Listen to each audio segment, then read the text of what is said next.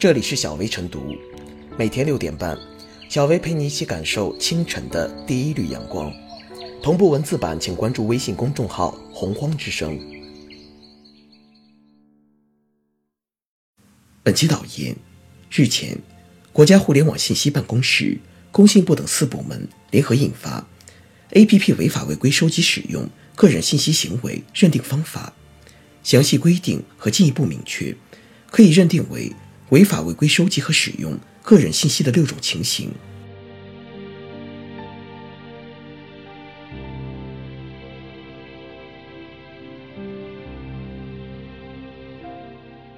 个人信息收集使用需最小够用。为何这么说呢？此前，对于网络平台收集用户个人信息的边界，法律不缺乏原则性要求。去年实施的《信息安全技术个人信息安全规范》明确规定，个人信息控制者开展个人信息处理活动时，应遵循最少够用原则。二零一七年六月正式生效的《网络安全法》也规定。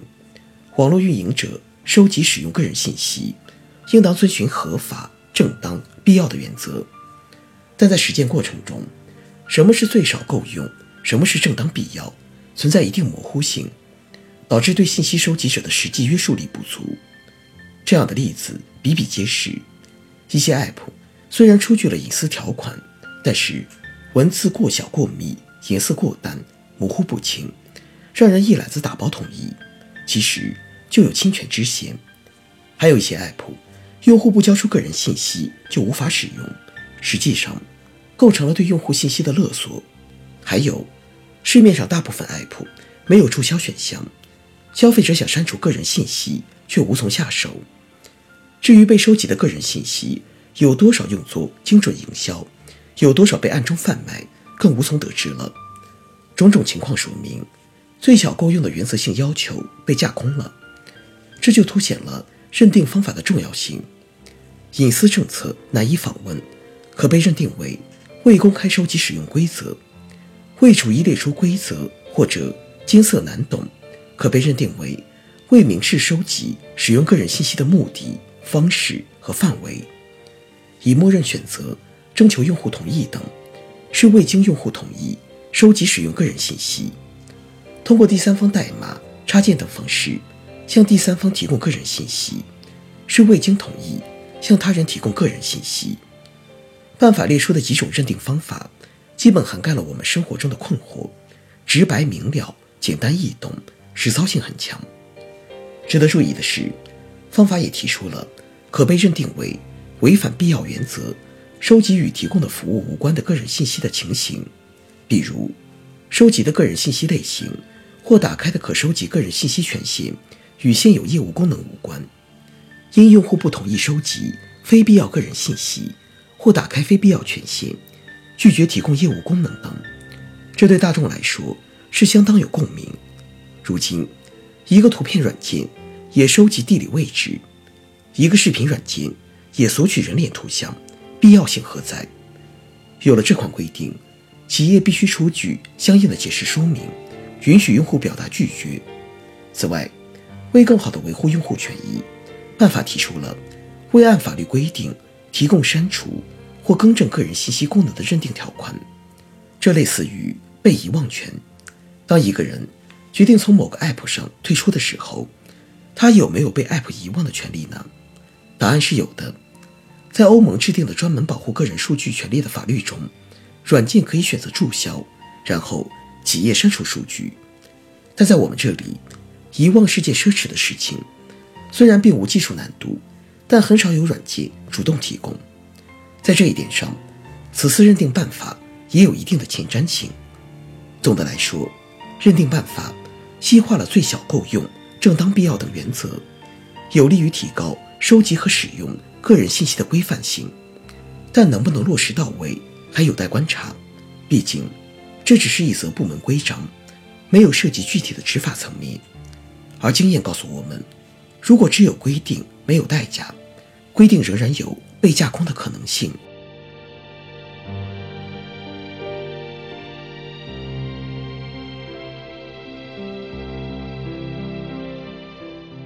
明确认定方法，能否堵上 App 侵权漏洞。二零一七年六月起施行的网络安全法和二零一八年五月一日起施行的国家标准信息安全技术个人信息安全规范，都对包括 App 在内的网络运营者收集使用个人信息做出了相应规范。但从落实情况来看，不太理想。比如前几天，App 专项治理工作组发布的通告显示，在近期评估中，发现五十七款 App 存在收集使用个人信息问题，四款 App 未完成整改。公安部、工信部也披露了相关问题。App 违法违规收集使用个人信息行为，侵害了用户多种权益。要规范 App 行为，保障用户权益。必须在现有法律和国家标准的基础上，进一步完善制度措施。有关部门此次发布方法，旨在落实《网络安全法》等法律中有关个人信息条款。其一，便于监管者准确认定违法行为；其二，督促 App 运营者自律；其三，引导舆论和用户监督 App。此前，由于相关法律法规规定过于宽泛。客观上，让一些侵权 App 有了可乘之机。比如，法律规定应当遵循合法、正当、必要的原则，但认定违反该原则缺乏细则安排。方法明确六种行为违反必要原则，有望堵上某些 App 侵权狡辩的漏洞。再如，法律规定公开收集使用规则，某些 App 会利用法律表述模糊打擦边球。方法明确四种行为可被认定为未公开收集使用规则，也就是说，针对 App 运营者利用法律原则性规定打擦边球的各种行为，方法及时堵上了漏洞。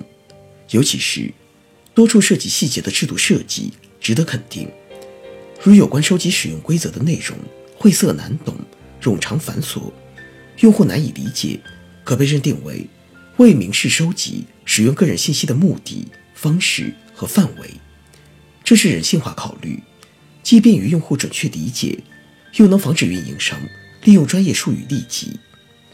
方法压缩了 App 违法违规使用个人信息的空间，便于监管者执法，也便于用户监督。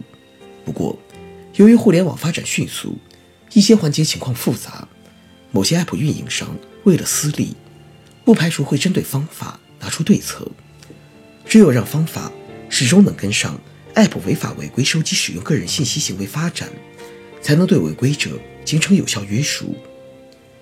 为进一步堵上 App 违法侵权漏洞，除落实方法外，还应考虑把信息安全技术个人信息安全规范从推荐性国标升级为强制性国标。对于推荐性国标，App 运营商。可以执行，也可以不执行。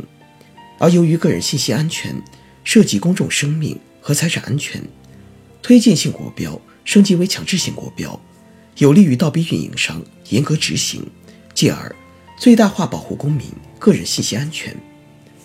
从今年有关部委专项整治情况来看，不少 App 在自查自纠阶段、监督检查阶段并不主动整改，应视具体情况。依法处以下架、罚款乃至追究刑责。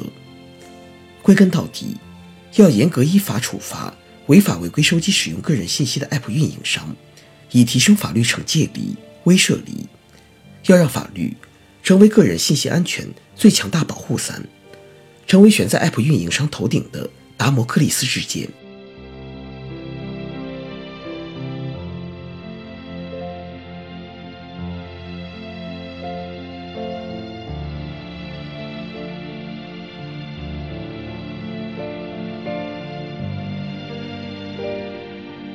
最后是小贝复言，现实中，一些 App 成为不法分子获取用户个人信息、实施精准诈骗的重要渠道。对此，有关部门一直保持高压严打的态势，消费者也在积极进行投诉和举报。但由于相关法规细则和认定标准的缺失，App 违法违规收集和使用个人信息问题，并没有从根本上得到解决。方法的出台。为从源头上防止个人信息泄露奠定了法治基础，为监管部门进行行之有效的监管提供了法理依据，期待有关各方把方法不折不扣落到实处，用法治筑牢个人信息安全防火墙。